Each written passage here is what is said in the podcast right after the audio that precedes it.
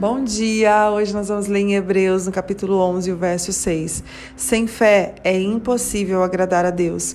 Quem deseja se aproximar de Deus deve crer que Ele existe e que recompensa aqueles que o buscam. Bom, aqui nesse verso vai falar da caminhada da fé, né? dos heróis da fé, das pessoas que caminharam com Deus. E para caminhar com o Senhor, nós precisamos de fé. É por isso que a Bíblia vai falar que sem fé é impossível agradar a Deus. Não tem como agradar a Deus se não tivermos fé, porque para crer em Deus, é, precisamos de fé para ter essa vida cristã que nós temos é somente através da fé. É algo invisível. Nós vivemos o invisível, nós acreditamos no impossível e é assim que nós vamos nos movendo. Então precisa haver a fé. E onde tem fé não tem dúvida. Então não tem, não tem como a gente caminhar com a dúvida. Nós precisamos caminhar, nós, filhos de Deus, precisamos caminhar em fé.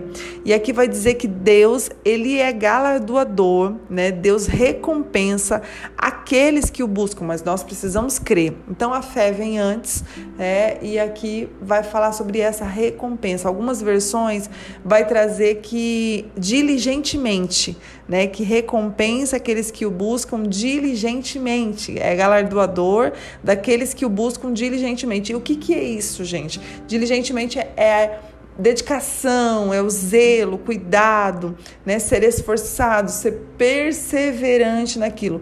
Ou seja, Deus, né, quando vê que você realmente está buscando cuidadosamente, se esforçando, né, perseverando em buscá-lo, tendo aquela dedicação, aquele zelo em buscar o Senhor, tendo assim um objetivo, eu tenho um objetivo, meu objetivo é buscar o Senhor e eu vou cumprir isso. O Senhor te recompensa. Ou seja, Deus vê os nossos esforços. Então, todas as vezes que você se compromete, né? Que você diz: Eu vou caminhar nessa vida cristã, eu vou caminhar com o Senhor, eu vou tirar o tempo para ler a palavra. Eu vou levantar mais cedo para fazer meu devocional. Né? Quando você se levanta pelas madrugadas, quando você mesmo exausto, você não deixa de cultuar. É? Quando você realmente é, se prostra e se rende, porque você sabe que aquilo é o certo a se fazer. Então você se esforça para buscar o Senhor. O Senhor vê os seus esforços e a palavra de Deus está dizendo que Ele irá te recompensar. Gente, é claro que o Senhor nem precisa nos recompensar, porque quem ganha né, com essa busca incessante somos nós mesmos. Somos nós que somos mudados, é o nosso caráter que é mudado, somos nós que somos lapidados, somos nós que, que a cada dia né, se, nos tornamos melhores, nos, estamos santificados, purificados. Então, quem ganha com tudo isso somos nós. Mas a palavra de Deus ela é clara, porque o nosso Deus ele é um Deus de recompensas. Então, o Senhor ele vai te recompensar. É, ele vai fazer aquilo que ele prometeu na palavra. E eu me lembro de Ezequias, porque Ezequias, quando lá em 2 Reis 20, se você ler toda a história de Ezequias, Ezequias está à beira da morte ali, né? Isaías vai e anuncia que ele iria realmente morrer. E ele vira e chora, chora e fala: Senhor, lembra de como eu te servi com fidelidade, com devoção, né? Sempre fiz o que é certo aos teus olhos.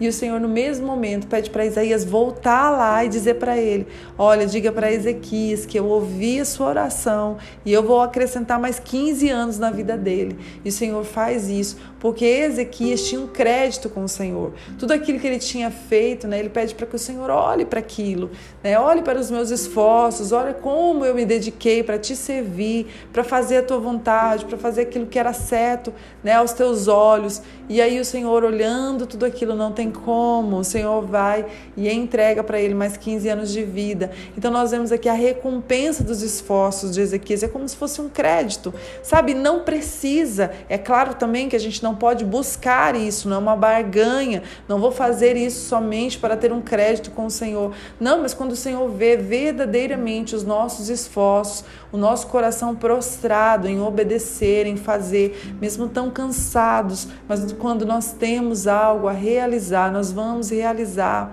Quando nós temos algo para fazer para o Senhor, né? Mesmo numa vida hoje todo mundo tem uma rotina tão acelerada, mas o Senhor vê os esforços daqueles que mesmo em meio a uma vida tão corrida, tão acelerada, para e, e, permite que tenha um tempo com o Senhor, se dedica, sabe? Não, esse tempo é inegociável.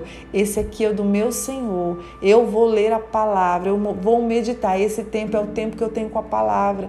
Esse tempo é o tempo que eu tenho com a oração. Esse é o tempo do meu Senhor. Mesmo quando eu estou esgotada, mesmo quando o serviço me consome, mesmo quando tantas as outras coisas. Não, é hoje é dia de eu cultuar ao Senhor. Senhor. Hoje eu paro tudo porque eu preciso cultuar.